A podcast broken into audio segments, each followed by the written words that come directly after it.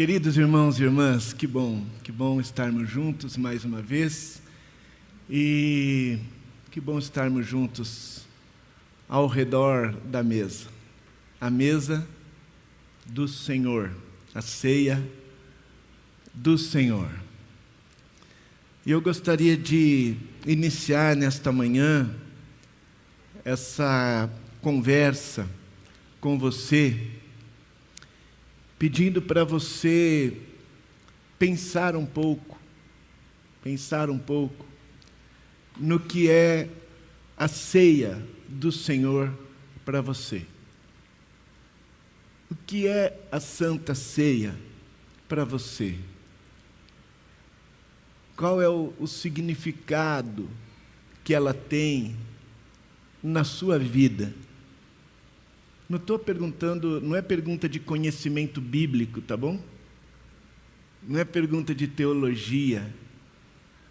É o que significa para você, na sua história, no seu dia a dia, na sua rotina mensal. Por que você vem aqui no dia da ceia? Como você vem? Que, que expectativa? Ela gera no seu coração.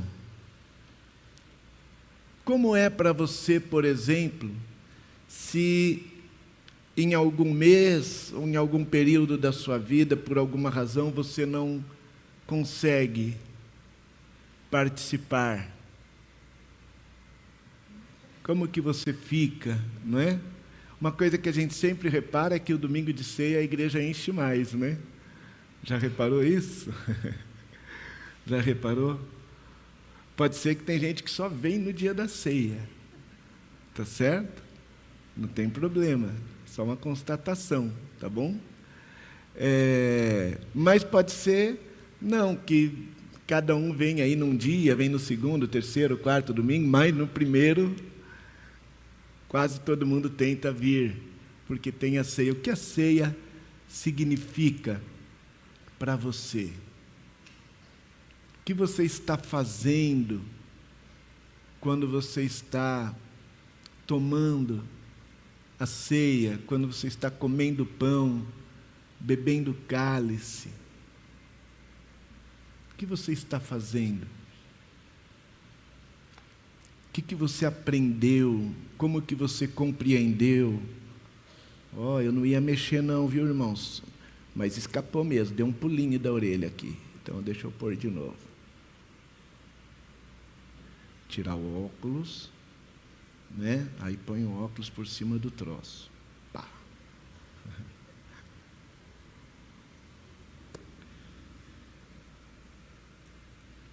A gente leu várias vezes esse texto já esse ano. Acho que nunca antes na história desse país a gente leu tanto esse 1 Coríntios 11, primeira carta de Paulo aos Coríntios 11, a partir ali do versículo 23. Mas meu coração de novo foi nessa direção e foi nessa direção para sublinhar uma palavra. Quero sublinhar uma palavra hoje desse texto aqui com você. Primeira carta de Paulo aos Coríntios, capítulo 11, o versículo, no versículo 23, o Paulo diz que ele nos entregou, ou entregou aos irmãos lá da igreja de Corinto, o que ele tinha recebido do Senhor mesmo. Que o Senhor Jesus, na noite em que foi traído, tomou o pão e, tendo dado graças, partiu-o e disse: Isto é o meu corpo que é dado em favor de vocês. Façam isto em memória de mim. Da mesma forma, diz Paulo, depois da ceia, Jesus tomou o cálice e disse: Este cálice é a nova aliança no meu sangue. Façam isso sempre que o beberem em memória de mim. E aí o Paulo diz: porque sempre que comerem deste pão e beberem deste cálice, vocês anunciam a morte do Senhor até que ele venha. Nós anunciamos a morte do Senhor quando nós comemos o pão e bebemos o cálice. Nós estamos dizendo, porque assim Jesus disse, assim Jesus ensinou, assim Jesus estabeleceu, que o pão representaria na ceia cristã o corpo dele, que foi entregue, que foi ferido, que foi morto, que foi partido por nós, e o cálice representaria o seu sangue, que foi derramado por nós, sangue vertido na cruz do Calvário. Nós anunciamos que Jesus morreu, que o seu corpo foi partido, o seu sangue foi derramado. A Bíblia diz isso. É isso que nós fazemos quando nós tomamos a ceia do Senhor. Anunciamos que ele morreu e anunciamos tudo o que está implicado na morte de Jesus. Anunciamos o perdão dos nossos pecados, anunciamos um amor absurdo, um amor extraordinário, um amor incrível, porque a morte de Jesus na cruz foi um gesto do tão grande amor de Deus, né? Foi gesto de um amor amado de tal maneira a ponto de Deus dar o seu filho unigênito. Então nós anunciamos esse amor tão grande. Nós anunciamos, sim, anunciamos a ressurreição. Anunciamos a ressurreição, porque quando dizemos que Cristo morreu, nós dizemos que ele morreu para vencer a morte. Ele foi lá e venceu a morte, venceu. A morte não o reteve. A morte não. E agora? Eu ia falar deteve. Deteve ou deteu? Deteve, né? Não reteve. Não segurou Jesus lá, entendeu? Não conseguiu segurar Jesus. Jesus venceu a morte, Jesus ressuscitou. Nós celebramos a um Cristo vivo, a um Cristo vivo que nos ama e que nos ensinou a chamar o Pai dele de nosso Pai. Tudo isso nós anunciamos quando nós anunciamos a morte de Jesus. Mas o Paulo diz: sempre que comerem deste pão e beberem deste cálice, vocês anunciam a morte do Senhor. A morte do Senhor. Nesse trechinho que eu li aqui, a palavra Senhor aparece três vezes. Se nós tivéssemos lido juntos mais uns, umas poucas linhas a seguir aí, a palavra Senhor ia aparecer mais três vezes. Seis vezes nesse trecho, Paulo diz: o Senhor. E essa palavra Senhor tem um significado muito forte na Bíblia Sagrada. Um significado muito específico. Hoje, Senhor é um pronome de tratamento razoavelmente respeitoso, não é? A gente chama o pai e a mãe de Senhor, de Senhora, as pessoas mais velhas, pelo menos a gente aprendia, né? Há algumas gerações a gente aprendia a chamar os mais velhos de Senhor, de Senhora, uma autoridade, tá certo? Mas a gente usa assim hoje em dia essa palavra mais ou menos, você concorda? Quantas vezes você conversa com uma pessoa hoje e você fica pensando assim: será que eu devia estar chamando essa pessoa de Senhor? Será que eu devia chamar de senhora? Né? Será que é falta de educação eu não chamar de senhor? Será que ele vai ficar ofendido se eu chamar de senhor? Acontece isso com você ou não? Só comigo? Hã? Vou contar para vocês uma coisa que acontece comigo. contar uma coisa que acontece comigo. Olha isso, Rô. É, de vez em quando eu recebo pessoas para conversar. Então a pessoa liga aqui na igreja, fala com a Vanessa, a Vanessa agenda um horário, e aí tem um, um nome, tem um nome ali na minha agenda, né? E um horário. Quando chega naquele horário, eu saio da minha sala, vou ali na, na recepção que a gente tem, e normalmente tem uma pessoa sentada ali no sofazinho aguardando. E é comum que eu pense assim: deve ser essa senhora aí, né? Deve ser essa senhora aí que eu vou conversar. Aí eu pergunto o nome dela, aí ela mesma. Aí eu falo, ah, vamos entrar, começamos a conversar. Começamos a conversar e tal. E no meio da conversa, é, eu estou ali, ah, e a senhora e tal, e não sei o quê, e de repente eu penso assim, hum, estou achando que essa senhora é mais nova que eu. a senhora, né? Por quê? Porque eu também não, não me dou conta que eu já sou um senhorzinho, vou me tornando, né? Enfim, quem que a gente chama de Senhor? Senhor na Bíblia Sagrada, nesse contexto aqui, essa palavra grega, Kyrios, né, que você certamente já ouviu, Kyrios, o Senhor, ela era usada de duas maneiras, basicamente. A primeira, para se referir a um soberano sobre tudo.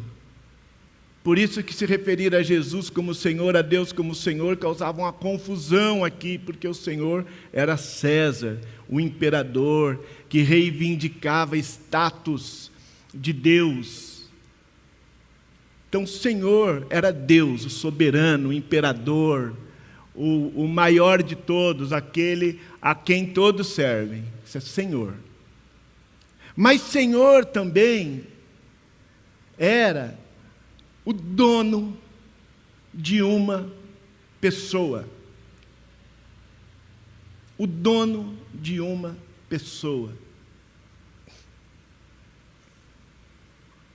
O dono de um escravo, de um senhor, de um servo, dono de um servo, de um escravo. Então, quando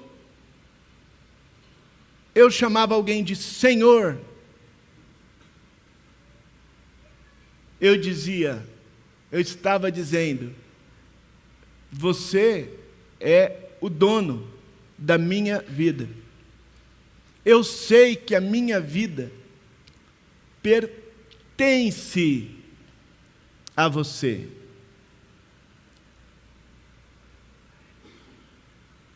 Eu me submeto ou estou submetido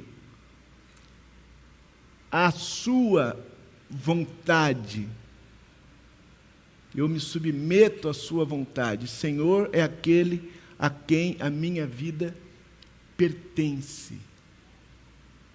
Senhor é aquele a quem a minha vida pertence, aquele a cuja vontade eu me submeto.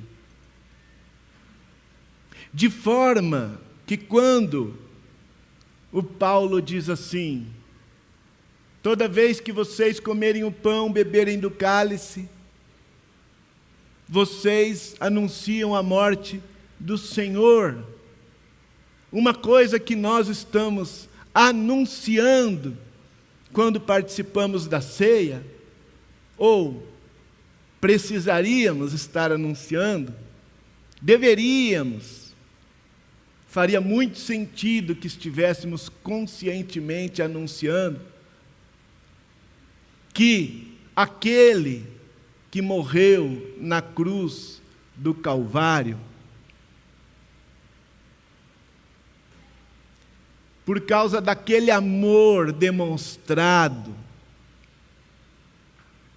Ele que é Senhor soberano sobre todas as coisas,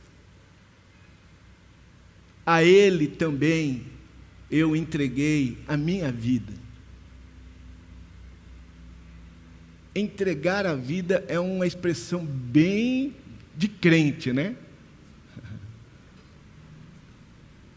Quem aqui já entregou a vida a Jesus? Você já entregou a sua vida a Jesus? Levanta a mão. O que, que isso significa para você? Quando você diz, eu entreguei a minha vida a Jesus, você está dizendo que a sua vida pertence a Ele, que Ele é o dono da sua vida, que Ele pode fazer o que quiser com você, por meio de você,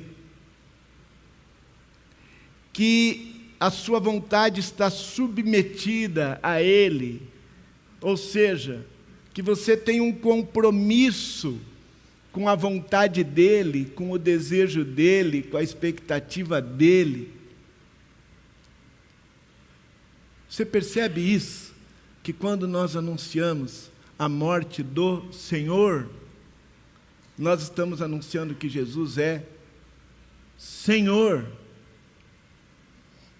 Senhor.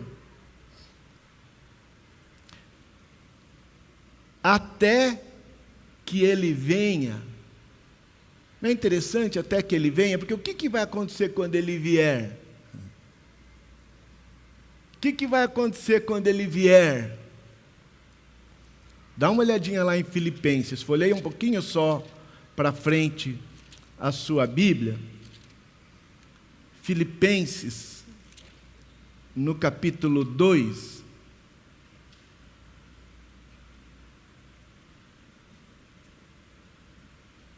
Vou ler até uma porção um pouquinho maior do que eu tinha pensado em ler, porque é muito bonito, né?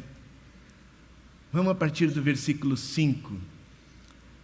Seja a atitude de vocês a mesma de Cristo Jesus o nosso Senhor, que, embora sendo Deus, não considerou que o ser igual a Deus era algo a que devia apegar-se, mas esvaziou-se a si mesmo, vindo a ser servo. Olha o que o nosso Senhor fez. Nosso Senhor esvaziou-se a si mesmo, vindo a ser servo, tornando-se semelhante a nós e sendo encontrado em forma humana, humilhou-se a si mesmo e foi obediente até a morte e morte de cruz. Isso que nós anunciamos. Nós anunciamos que o Senhor, o, o Deus, não considerou que era algo a que ele devia se apegar, mas se esvaziou e tal, e se humilhou e foi obediente até a morte e morte de cruz. Por isso Deus o exaltou à mais alta posição e lhe deu o nome que está acima de todo nome, para que ao nome de Jesus se dobre todo joelho nos céus, na terra e debaixo da terra, e toda língua confesse que Jesus Cristo é o Senhor para a glória de Deus Pai. E é isso que vai acontecer quando ele vier. Nós anunciamos que Jesus é o Senhor até o dia em que todo joelho vai se dobrar diante dele, toda língua vai confessar que ele é o Senhor. O que significa quando você se ajoelha diante de Deus?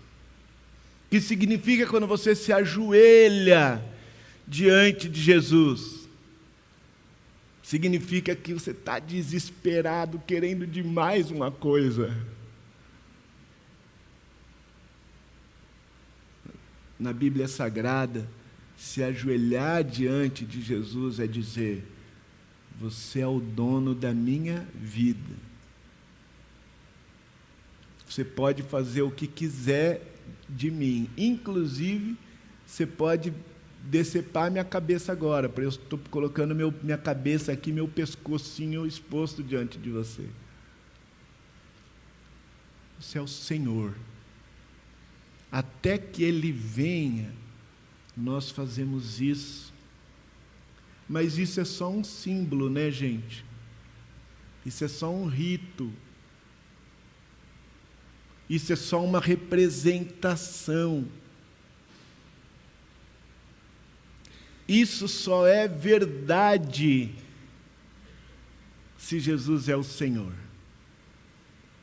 Isso que nós vamos fazer juntos agora só é verdade se no seu coração você estiver dizendo: Jesus,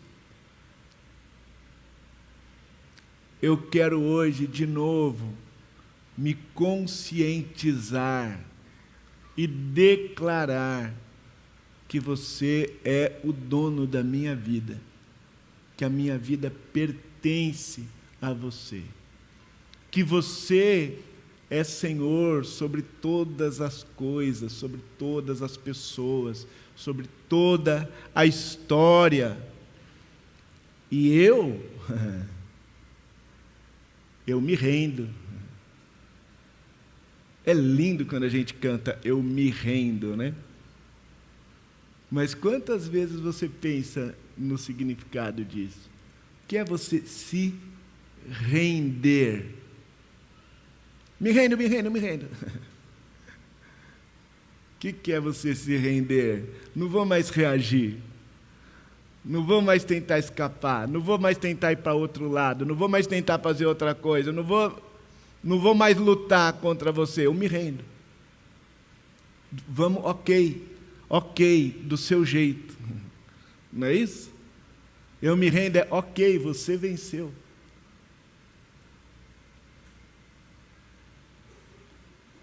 Se você era adolescente, jovem, na década de 80, eu sei o que você pensou agora, a hora que eu falei, ok, você venceu.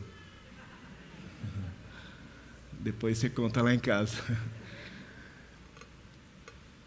Jesus é Senhor. Pulou de novo. Toda vez que nós partimos o pão, toda vez que nós tomamos o vinho, nós estamos dizendo: aquele que morreu na cruz é dono da minha vida. nós anunciamos para quem? Nós anunciamos ao mundo espiritual, porque tem uma região invisível aqui, super povoada, super habitada, e nós estamos dizendo: Ele é o dono da nossa vida. Nós anunciamos para a pessoa que está ao nosso lado, nós anunciamos para os nossos filhos. Jesus é o dono. É difícil anunciar isso, né? Porque aí a gente muitas vezes se sente tão incoerente. Mas a gente anuncia para a gente mesmo. A gente anuncia para a gente mesmo, porque a gente precisa renovar isso. Você concorda que a gente precisa renovar isso? Eu não estou falando de salvação, que salvação é com Jesus. Deus não muda. Não é para você se preocupar com a sua salvação. Deus não muda. Mas eu mudo. Você muda. Então todo dia é dia como dizem os nossos irmãos do Celebrando a Recuperação, da gente dizer só por hoje: Jesus é o Senhor da minha vida, é o dono da minha vida, a Ele eu submeto a minha vontade. Feche seus olhos, por favor. Se você não se importar, curve a sua cabeça, feche seus olhos, em reverência ao Senhor ao Senhor do universo e da minha vida, da sua vida. Ore ao Senhor agora, em silêncio, se faz sentido para você antes de virmos à mesa.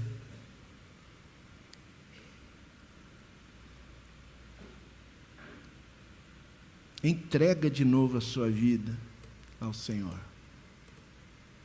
se isso faz sentido para você,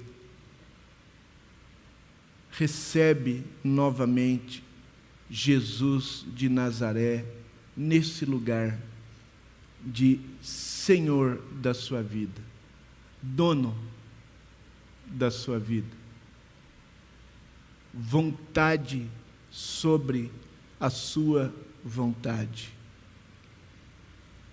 Se faz sentido do seu jeito, diz isso. Se você quiser, diz ao Senhor também de onde você está voltando. De onde você está voltando para chegar novamente nesse lugar. Deus eterno, nosso Pai,